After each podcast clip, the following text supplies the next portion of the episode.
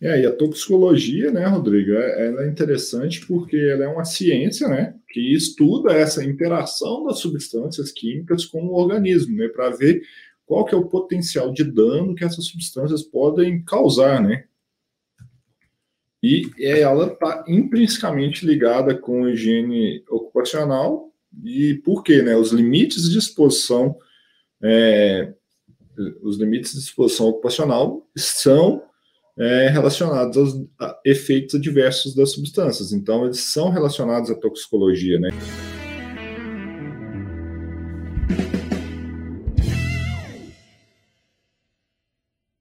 Olá, sejam bem-vindos ao Pausa para Respirar, o podcast semanal sobre higiene ocupacional da Analytics Brasil.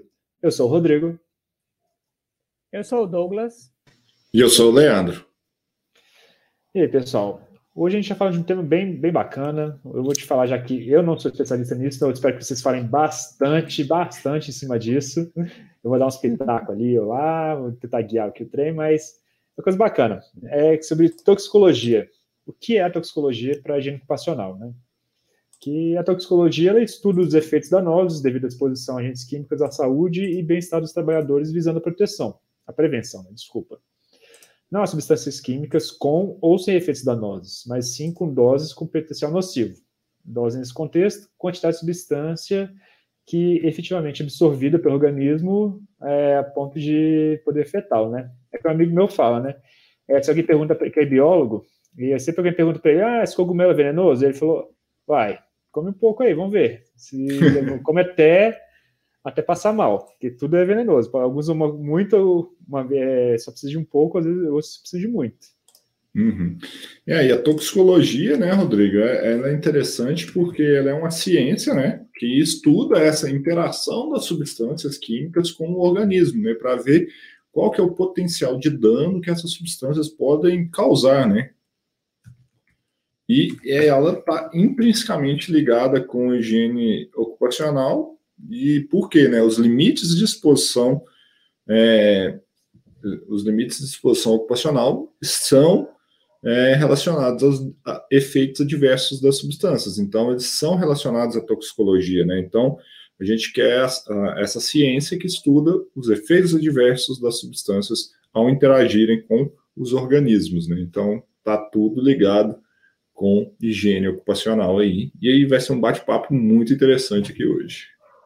E é um tópico assim um pouco mais avançado, né? Quando a gente pensa em toxicologia, a gente já pensa ali em, em metabolismo e várias coisas que ah, no primeiro momento soam muito complexas, mas o que a gente vai trazer são alguns elementos básicos, né, que vão fundamentar aí uh, uma visão sobre o que é toxicologia e o que, que o higienista ocupacional tem que saber para poder executar suas tarefas no dia a dia. Sem sombra de dúvida, Douglas, eu acho que é esse o caminho aí, porque também eu, eu não sou um toxicologista, né? Sou higienista ocupacional sem muito aprofundamento também em toxicologia e eu costumo falar, né? Cada, a gente tem que saber um pouco das, dos temas mais importantes para ajudar a gente a exercer a nossa profissão. A gente não precisa ser um expert em toxicologia. A gente não tem que ser um expert em derivar, por exemplo, limites de exposição ocupacional para substâncias. Não, a gente tem outras pessoas que são, inclusive, melhores que a gente para fazer isso, mas a gente tem que entender o mínimo dessa ciência para aplicar no nosso dia a dia, para dominar os agentes químicos e não ficar refém deles na hora de tomar as nossas decisões aí sobre o que fazer, como fazer e por que fazer uma determinada avaliação dos agentes químicos. Né? Isso aí. É legal você colocar de metabolismo, Douglas, porque isso é importante, né? A gente vai pegar a CGH, ela é uma média os limites, né? E cada metabolismo funciona diferente. E isso é muito claro quando você vai pegar. Você vai, vamos colocar para uma coisa bem extrema, né? Colocar uma fábrica de que faz que trabalha com amendoim. Imagina uma pessoa com alergia a amendoim, você não consegue colocar dentro da fábrica. Qualquer situação ela vai estar se expondo, enquanto grande parte dos trabalhadores poderão também tem que equilibrar, verificar situações, cada caso é caso, tem receita de bolo, né? Tem que entender a toxicologia, o metabolismo, às vezes, de um trabalhador específico, porque ele vai ter algumas situações especiais e, e cair em cima disso. É, isso é legal demais. Não só, você trouxe o exemplo da susceptibilidade individual, né, Rodrigo? Isso é muito interessante as pessoas entenderem.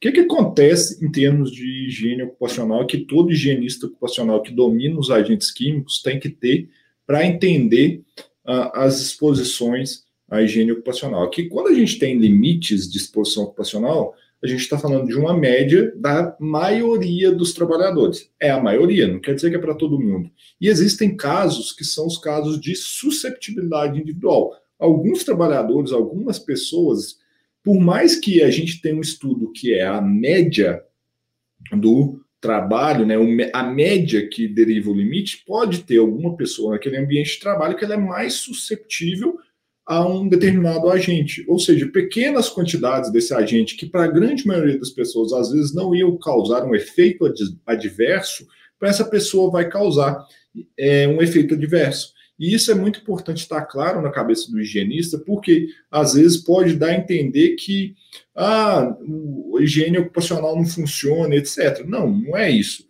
Às vezes os médicos também vêm falar: ah, o seu programa aí não está funcionando, o seu PPRA, seu PGR, seu GRO não funciona. O cara ali teve um problema né, de saúde, um efeito adverso. Só que a gente tem que tomar o cuidado que o quê? A susceptibilidade individual ela é uma exceção à regra. E ela deve ser sempre né, identificada na anamnese, ou seja, por isso que a importância do trabalho do médico, da, do exame né, admissional, para identificar potenciais trabalhadores que podem ser susceptíveis, é, mais, mais susceptíveis à exposição de um agente químico, porque se esse trabalhador estiver lá, aqueles controles que a gente vai implementar, que vai funcionar para a maioria, não vai funcionar para esse trabalhador específico. Isso tem que estar tá claro.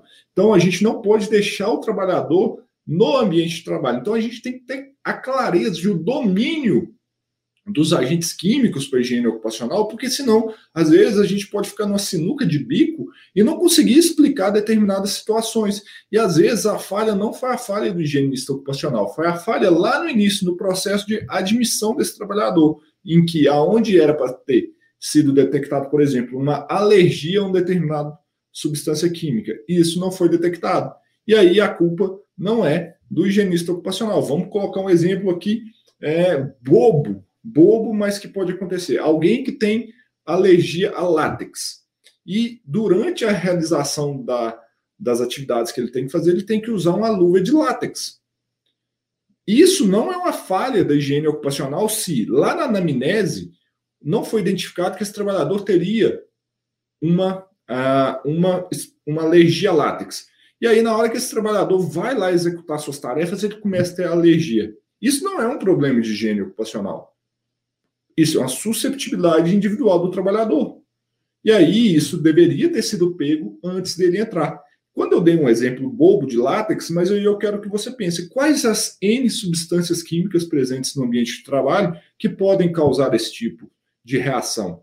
Então, nós higienistas ocupacionais temos que estar resguardados de ter o domínio dos agentes químicos para não cair em situações que a gente não consegue explicar, porque às vezes não é culpa nossa, e sim uma falha no processo de admissão do trabalhador, porque a higiene ocupacional trabalha com a maioria. E você que domina os agentes químicos para a higiene ocupacional está cansado de saber que um limite de exposição ocupacional não protege todo mundo. Ele visa proteger a maioria dos trabalhadores.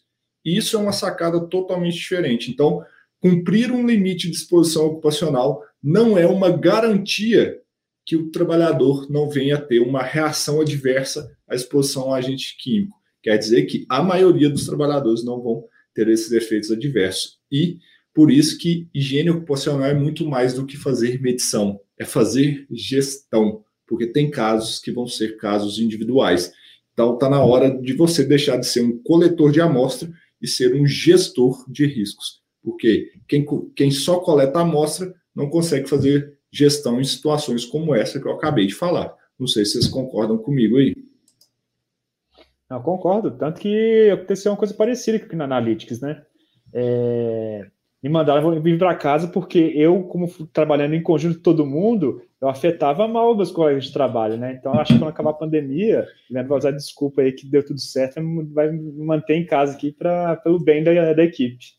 Mas aí era uma questão de ergonomia, Rodrigo, não higiene ocupacional, entendeu? Porque manter um ambiente de, de trabalho saudável, aí muda um pouquinho. Zoando o povo da ergonomia aí. Gente, a gente fez uma AIT aqui, a recomendação para tirar o Rodrigo do escritório, né? Então. Foi melhor, foi mais sensato. A situação. Foi decisão unânime. É, é, pois é, isso aí mas mesmo. eu concordo com você, Leandro, mas é exatamente isso. No, se fosse só seguir regras, seguir limite, era realmente só medir. Então, assim, tem muito mais, né? E, e cada vez, cada dia a gente vai mexendo aqui, a gente vai descobrindo mais situações que você vê o quanto que o higienista é importante, né? Às vezes não é. Eu gosto que colocou, é para a maioria, mas às vezes para tem os trabalhos pontuais também. Você tem que conhecer todos os funcionários. Eu, eu acho que deve ser muito complicado um engenheiro, um técnico de segurança em, em, empresas com milhares de funcionários. Essa é uma coisa que realmente você tem que trabalhar com estatística porque fica impraticável, né? Não, e você para para pensar, e quando o cara quer coletar uma amostra para representar essa galera toda em um dia, cara, você está sendo um mago querendo acertar o, o, o olho da abelha num dardo, né? Então, assim, é é, existe outra expressão para ela, mas a gente não vai falar palavrão aqui, né? Mas fica esse aí no, no, linguagem mais polida, mas, cara, é acertar o olho da abelha, né? Você está tentando acertar o olho da abelha, abelha ali. Então, a gente tem que tomar cuidado com essas, essas conclusões que a gente fala, né? É, ou pode começar a jogar no Mega Sena também, né? Acho que tá. Pode ser uma boa. Não desperdiçar sua sorte com engenharia ocupacional, né? Gasta sua sorte com alguma coisa que vai te, te deixar multimilionário, pelo menos, né? Exatamente. Mas, pessoal, voltando um pouco aqui no conceito de toxicidade, né? É porque a toxicidade, como o Rodrigo trouxe para a gente, ela é uma propriedade, né, que basicamente vai medir aí o potencial de uma substância química exercer um efeito nocivo no, no organismo, né? Está falando aqui de seres humanos, então exercer esse efeito, esse efeito nocivo num ser humano. É, o Rodrigo trouxe também para a gente a questão da dose, né? Nada, como dizem, nada é veneno, nada é remédio, tudo depende da dose, né? E aí isso traz uma correlação muito interessante entre as diferenças de perigo e risco, né? Eu queria que a gente pudesse bater um papo mais sobre esse conceito. Oh, meu Deus do céu, esse conceito é assim, é um conceito que a maioria do, dos profissionais de segurança do trabalho, seja ele técnico, tecnólogo, engenheiro, engenheiro de segurança, estudam no, durante a sua formação. Mas na hora que chega nos agentes químicos, ele esquece do que, que ele aprendeu. eles esquecem disso totalmente, é muito engraçado, né? Por quê? Todo profissional de segurança do trabalho já estudou o conceito de perigo e risco, seja ele um técnico de segurança do trabalho, seja ele um tecnólogo de segurança do trabalho, seja ele um engenheiro de segurança do trabalho. Mas na hora de aplicar com os agentes químicos, ele quer fazer a mágica da higiene ocupacional em cima do perigo. E ele esquece que risco é diferente de perigo. E a maioria dos profissionais pensam que higiene ocupacional é em cima do perigo. Só que o que é perigo? Perigo é uma fonte potencial de exposição. Você tem uma fonte, você tem um potencial de exposição. E aí, o que, que acontece? O que, que é o risco? O risco é a probabilidade de ocorrência de um dano. Logo, o que, que a gente pode concluir sobre risco? Que risco a gente consegue graduar e até mensurar risco e minimizar risco. A fonte, o perigo não. O perigo é a simples existência de uma substância química.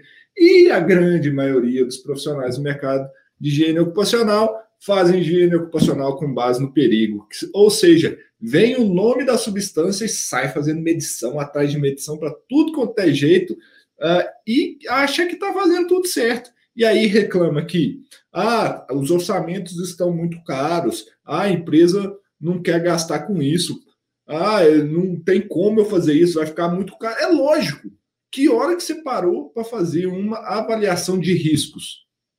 Riscos é a probabilidade de ocorrência de um dano. Então, nós temos que mensurar esse risco.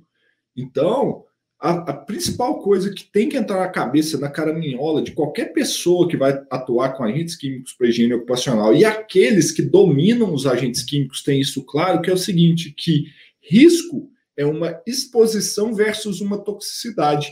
E o que eu quero dizer com isso é que, se eu não tenho exposição, meu risco é desprezível, independente da toxicidade do agente, que nós vamos discutir isso depois. Então é isso. Risco é dependente da exposição. Então, a gente tem que parar para pensar a primeira coisa: existe exposição? E essa exposição é significativa? Você tem que parar para analisar isso antes de sair coletando amostra igual um doido e gastando dinheiro sem necessidade. Se você quer ser valorizado, quer ser um profissional de referência e se destacar nessa área, você tem que entender que a primeira coisa é avaliar se existe exposição, porque se não tem exposição, o risco é desprezível. Senão, de que, que ia adiantar enclausurar processo?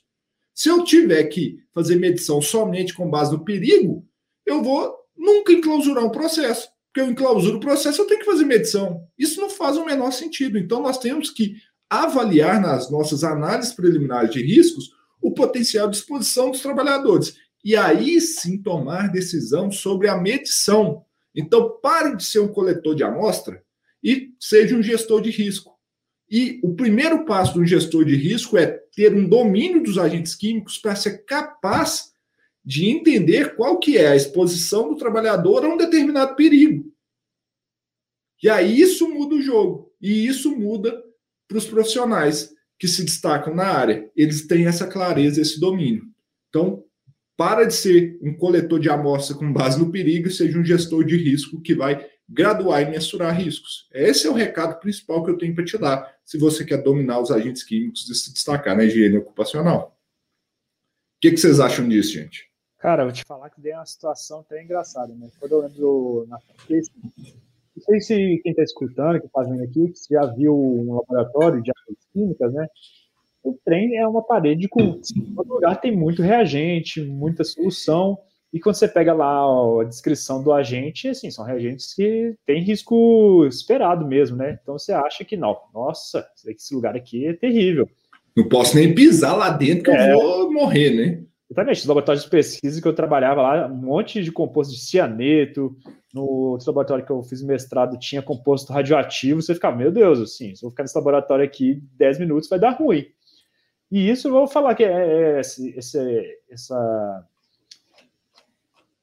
esse, essa, essa noção né, de, do, de risco e perigo não é inerente de falta no, no ocupacional apenas assim, e no técnicos, nos engenheiros.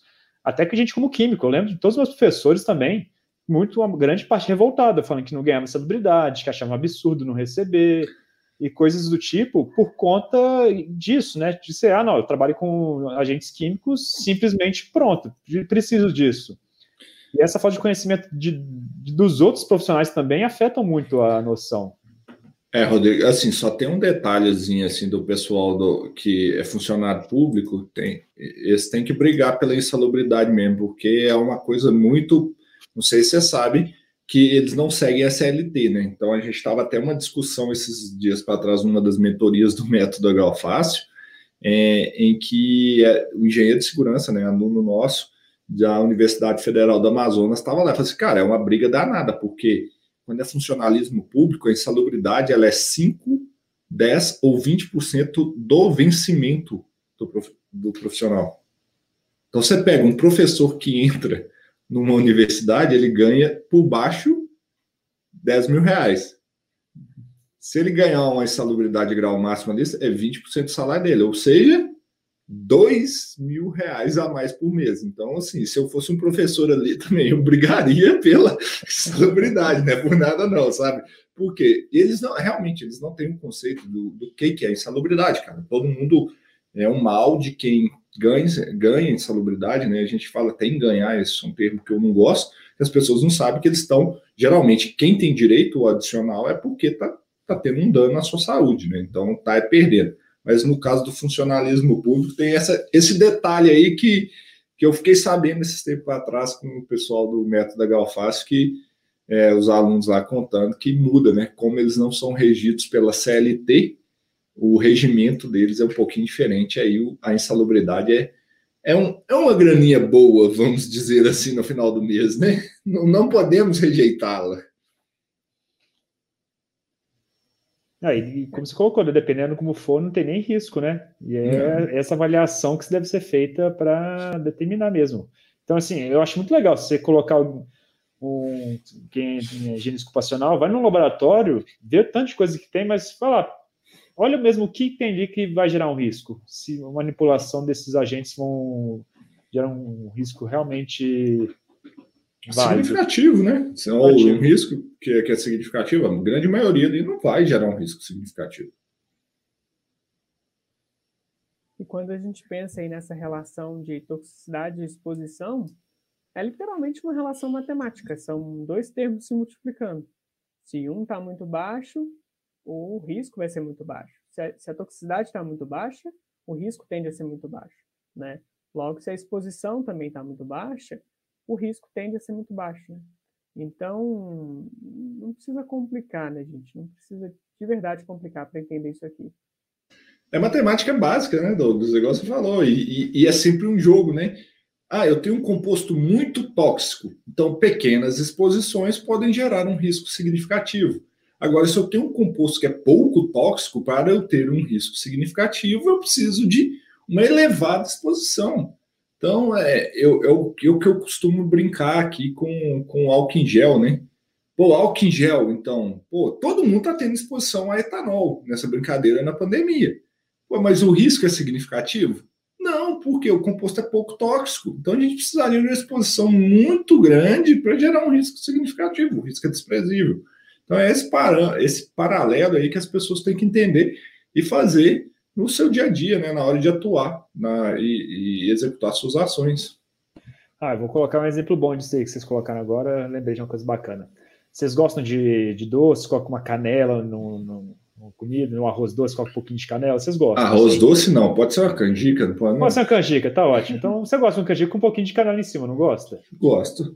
Então, a canela é um grande exemplo disso, porque a canela em pequenas quantidades, pô, para todo mundo, em grande parte, é uma coisa bacana, vai dar um gostinho legal mas come uma colher inteira de canela aí para ver se não vai te fazer um mal. Ela você não é vai me falar que você comeu uma colher de canela para testar isso, né, Rodrigo? Do, não, do jeito que rolando. você é. Não, porque eu não testei não, porque é um pouco perigoso isso. Não é só uma coisa que é difícil, porque uma colher de canela é uma colher de canela, né? É meio complicado.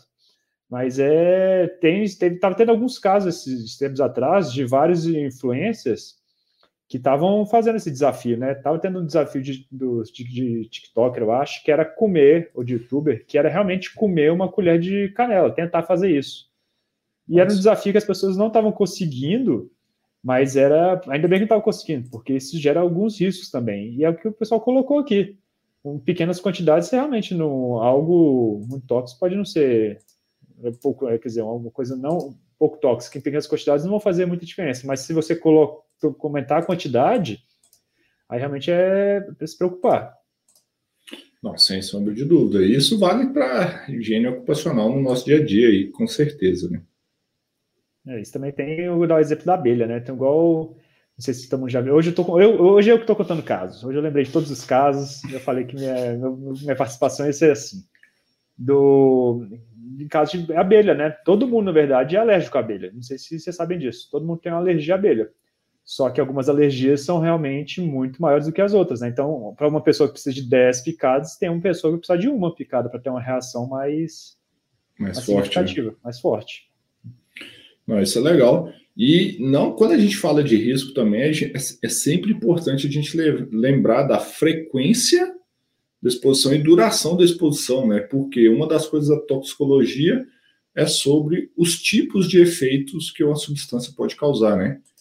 O que todo higienista ocupacional que domina os agentes químicos tem que ter claro na cabeça dele é que existem efeitos que são diferentes para cada tipo de substância. Existem, por exemplo, os efeitos agudos e os efeitos de longo prazo, os efeitos crônicos. E uma substância pode ter tanto efeito agudo como efeito é, crônico. Por exemplo, o benzeno.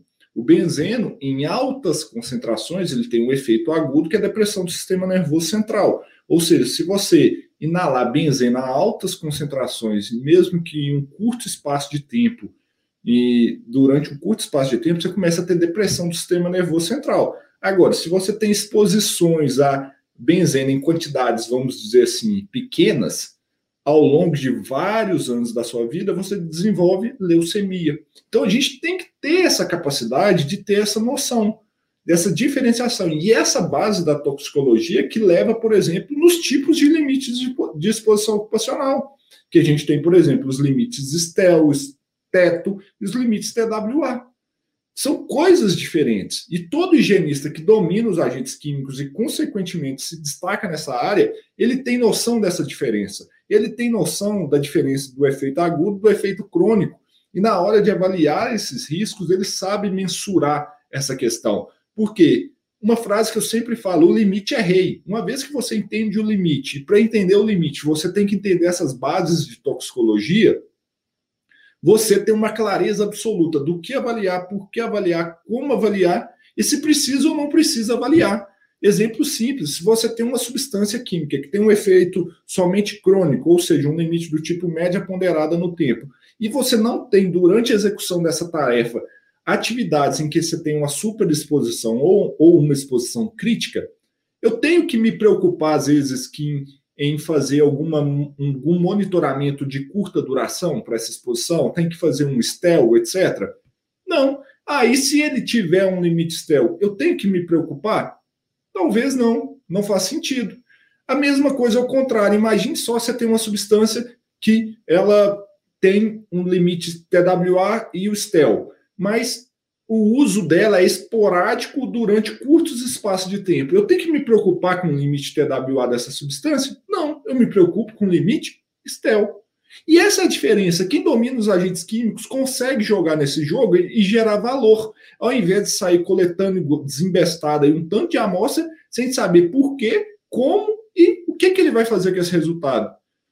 E aí, essa é a diferença, porque isso você gera valor para as empresas. Você não você consegue ganhar mais propostas porque você está fazendo um bom trabalho. Então, o recado que eu tenho é: você, higienista ocupacional, o limite é rei. Entenda os limites, domine os agentes químicos. Para isso, você precisa de bases de toxicologia. Então, você sim precisa se capacitar em toxicologia. Eu duvido que durante a sua formação alguém te deu alguma aula, algumas aulas boas de toxicologia. Então, você tem que buscar essas bases, como por exemplo, eu ensino isso no método da Galface Agentes Químicos, para você ter essa capacidade e esse discernimento de tomar essa decisão do que avaliar, como avaliar e por que avaliar uma substância. Isso tem que ficar claro, porque isso muda o jogo e isso te ajuda a se destacar no mercado de higiene ocupacional. Porque a grande maioria não sabe o que está fazendo e não sabe nem a diferença de um limite para o outro.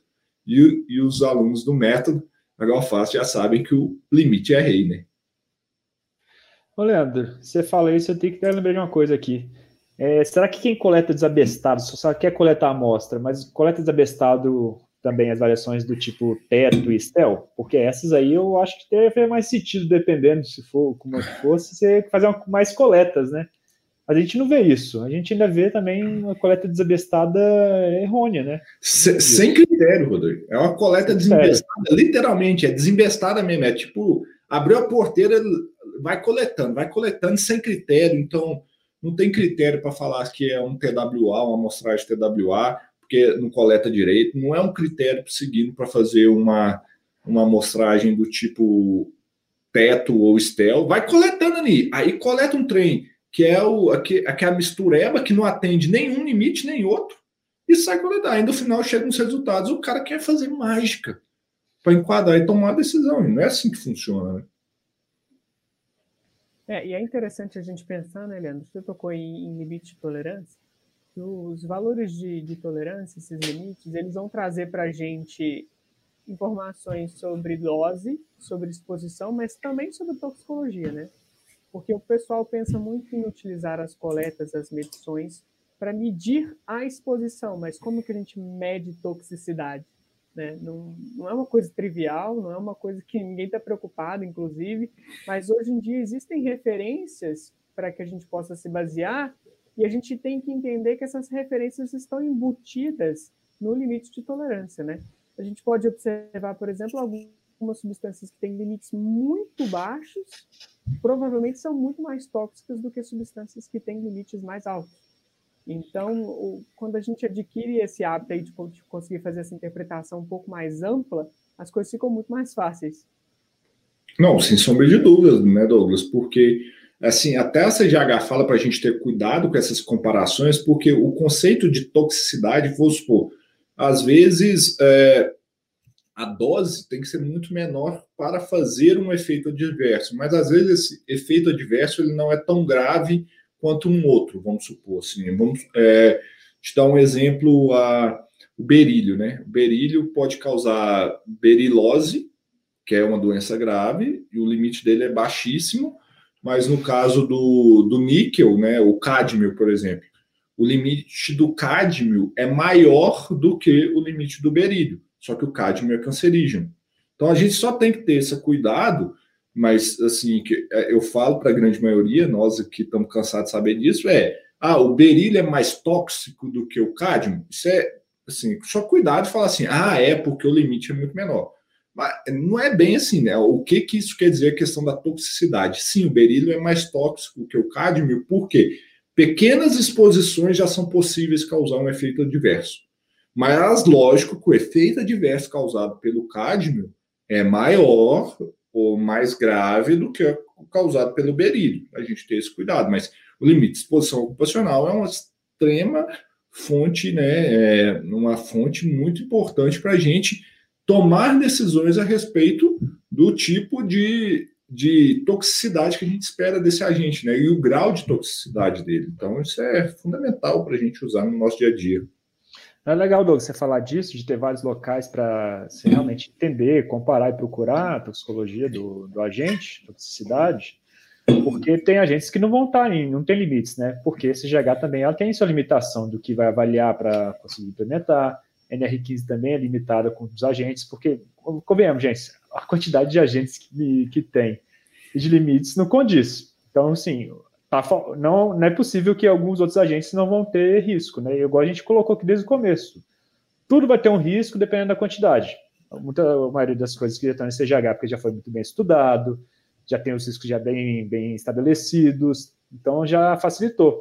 Mas vão ter situações que vão cair em cima de agentes que não vão ter que não tem um limite, porque ainda não foi feito os estudos suficientes, ou porque a CGH mesmo não teve interesse em estudar, e aí ele, o que acontece? Eles têm, também tem que ter interesse em trabalhar com a gente. Então, e tem que ver, nem é só interesse, né, Rodrigo? É qual a relevância das exposições desse agente no dia a dia, né? Ah, existe um agente super mega power tóxico, mas assim, tá, ele está presente aonde? Existe relevância da presença dele na indústria em si? ou a gente tem que focar naquele onde tem, por exemplo, a maioria dos trabalhadores estão expostos, né? Só para o pessoal entender Não, como funciona a CGH, né? Assim, ah, ah, CGH é falha, tem limite para uns 700 e poucos agentes. Pô, mas os 700 e pouco talvez são os que mais têm uso, né? Que estão presentes no dia a dia das empresas aí. Ah, ainda cai no ponto que você é bom, muito bom esse ponto, de que é, ela tem a limitação, ela vai escolher o que ela vai trabalhar e também o que são os principais riscos nos Estados Unidos. A gente esquece que ela é uma, ela faz as, a, esse livreto, os limites para o, para a região que ela trabalha, né? Tipo, ela não está fazendo para o mundo inteiro, ela não vai entender, compreender todas as, as, as fábricas do mundo, ela vai trabalhar nas fábricas que são relevantes para ela às vezes vão ter agentes químicos que são proibidos nos Estados Unidos, mas não são proibidos aqui. E vice-versa, né? E vice-versa, exatamente. Então, muitas vezes a gente vai ter limite lá na CGH que você nunca vai ver nada aqui, porque não é esperado. E também tem a situação de que de alguns agentes que vão, são utilizados aqui e lá já são proibidos. Então Exatamente. é importante verificar isso e se estudar os agentes também. Ah, beleza, não tem limite, mas vamos ver, vamos dar uma lida um pouco mais nesse agente. A FISP, que é o melhor canal para isso, né? Então, a gente espera que uma FISP bem feita traga os riscos dos agentes. Então, vou lá toxicidade. Muitas vezes tem toxicidade do, em animais, que é o principal estudo né, que tem. No humano já é uma complicação a mais para você ter essas determinações. Mas já é um indício, né? Então, assim, você já vai saber como que está fazendo esse efeito, é, onde ele vai atingir. E você consegue fazer algumas proteções a mais também, mesmo não tendo um, um limite específico para ele. Com certeza, com certeza. Existem metodologias qualitativas que você usa é, os efeitos prováveis, as frases de risco, né? É, e as, as, exposições que são geradas. É engraçado, eu estava. Um, não sei se o pessoal sabe, o método H-Alface foi totalmente reestruturado, remodelado, estamos na versão 2.0. E, recentemente eu regravei a aula de control band, né, controle de bandas. E, e assim, é muito esse tema que a gente está falando, assim, como que funciona esse controle de bandas? A gente estima a toxicidade do agente com base nas frases de riscos, né, então às vezes sem limites mesmo, e estima a exposição, a exposição grande ou pequena. Então, é sempre isso, até nas metodologias qualitativas, é sempre uma estimativa. Isso é muito interessante as pessoas terem claro é, essa questão que a gente está falando. Então, até quando não se tem limite, para a gente tentar fazer proteção, volta no ponto inicial da, tox, da toxicologia do risco que, que a gente falou no início desse podcast. Né? É, no final das contas, também o higienista vai dispor de várias ferramentas, reunir várias, vários conhecimentos né, para tomar essas decisões.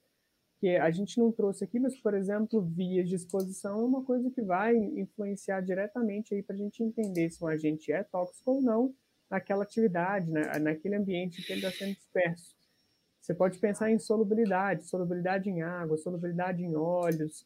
Ah, é um líquido, é um gás, é um vapor, é uma, vai formar uma névoa, vai formar uma neblina. Então, assim, são tantas variáveis que a ideia é que seja como se fosse uma casa, né? Você vai construindo aos poucos, vai precisar do alicerce, vai precisar dos tijolos, do telhado, para você ter, entregar um serviço completo, né? Uma casa construída. São, são muitas ferramentas que às vezes o pessoal pensa, poxa, tem muita coisa, então vai ser muito difícil. Não, muito pelo contrário, você tem muita coisa para te ajudar. Basta Sim. você querer. Com certeza, é bem isso.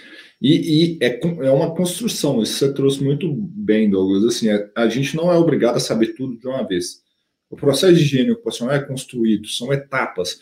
À medida que você vai aprimorando conhecimento, você vai melhorando a, a sua construção, a sua prevenção, etc. Então, acho que assim, às vezes as pessoas ficam afobadas em querer saber tudo de uma vez, mas ninguém sabe tudo de uma vez só. Então, a construção, quanto mais você estuda, quanto mais você busca informações, melhor fica o seu diagnóstico e o seu julgamento para uma exposição de um agente químico. Se eu pudesse dar o recado final, assim, até para a gente ir, ir encaminhando para o final desse podcast, é isso. Não afobe, busque conhecimento, busque formas de você dominar os agentes químicos, porque aos, é, aos poucos você vai construindo esse seu julgamento, você vai construindo a sua trajetória. Ninguém sabe tudo de uma vez. Eu não sei tudo, você, Douglas, não sabe tudo, o Rodrigo não sabe tudo. Cara, é estudo atrás de estudo, construção de conhecimento atrás de conhecimento, que à medida que a gente vai construindo isso, melhora o nosso julgamento. E pode ter certeza, às vezes vai chegar um, um processo aqui que eu nunca trabalhei. Cara, eu estou começando do zero, assim como várias pessoas. E aí, só qual que é a diferença? É, talvez eu tenha uma bagagem maior lá atrás que vai acelerar meu processo nas ferramentas que eu preciso utilizar. Mas a construção do, do conhecimento para julgar ali é o mesmo de todo mundo, só que eu uso as ferramentas corretas porque eu fui treinado e fui capacitado por isso. E igual vocês, né? Quando a gente começou aqui. Então, esse é o recado que eu dou para cada um que está aí. Mas é legal você falar isso, que tem uma ligação aqui que um pouco antes do, a gente começar a gravar aconteceu algo assim.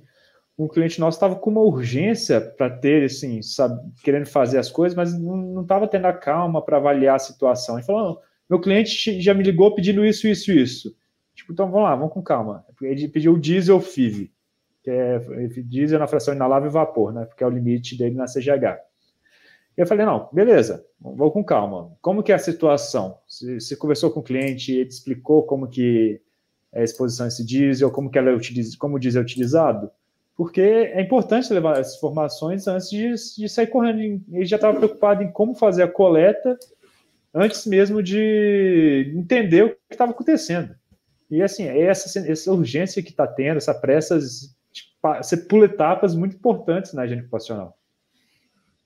Não, sem sombra de dúvida, né? É, é, o famoso cultura da medição, o coletor de amostra. Não estudou as exposições para antes tomar a decisão. Às vezes, voltar no início aqui para a gente encerrar. Risco é exposição versus toxicidade. A grande pergunta: será que tinha exposição significativa? O diesel não é um agente muito tóxico. Se a exposição era desprezível, será que eu precisava coletar essa amostra? Essa é a dica que eu coloco para todo mundo pensar aí do exemplo prático que o Rodrigo trouxe aqui agora. Exatamente. Então, pessoal, acho que a gente pode ir encerrando por hoje, né? É, e aí, para quem está ouvindo a gente, só avisar que a gente tem podcast todos os sábados. Nós estamos disponíveis em todas as plataformas de streaming de áudio. Então, a gente está no Spotify, a gente está no Apple Podcasts, no Google Podcasts, se não me engano, a gente está no Deezer. Então, se você está ouvindo a gente por alguma dessas plataformas, deixa cinco estrelas aí para a gente, avalie o nosso podcast. Se você está ouvindo a gente pelo YouTube, deixa um comentário, deixa um like, uma sugestão aí de algum, algum outro tópico que você queira ouvir a gente discutindo. Isso aí. E também se inscreva no canal do YouTube para receber todos os conteúdos que a gente gera. Toda terça-feira, às 19 horas, eu faço uma aula ao vivo sobre agentes químicos para te ajudar a dominar esses agentes químicos para higiene ocupacional. Então, na descrição desse vídeo tem um link aí para você clicar, deixa seu e-mail para ser notificado.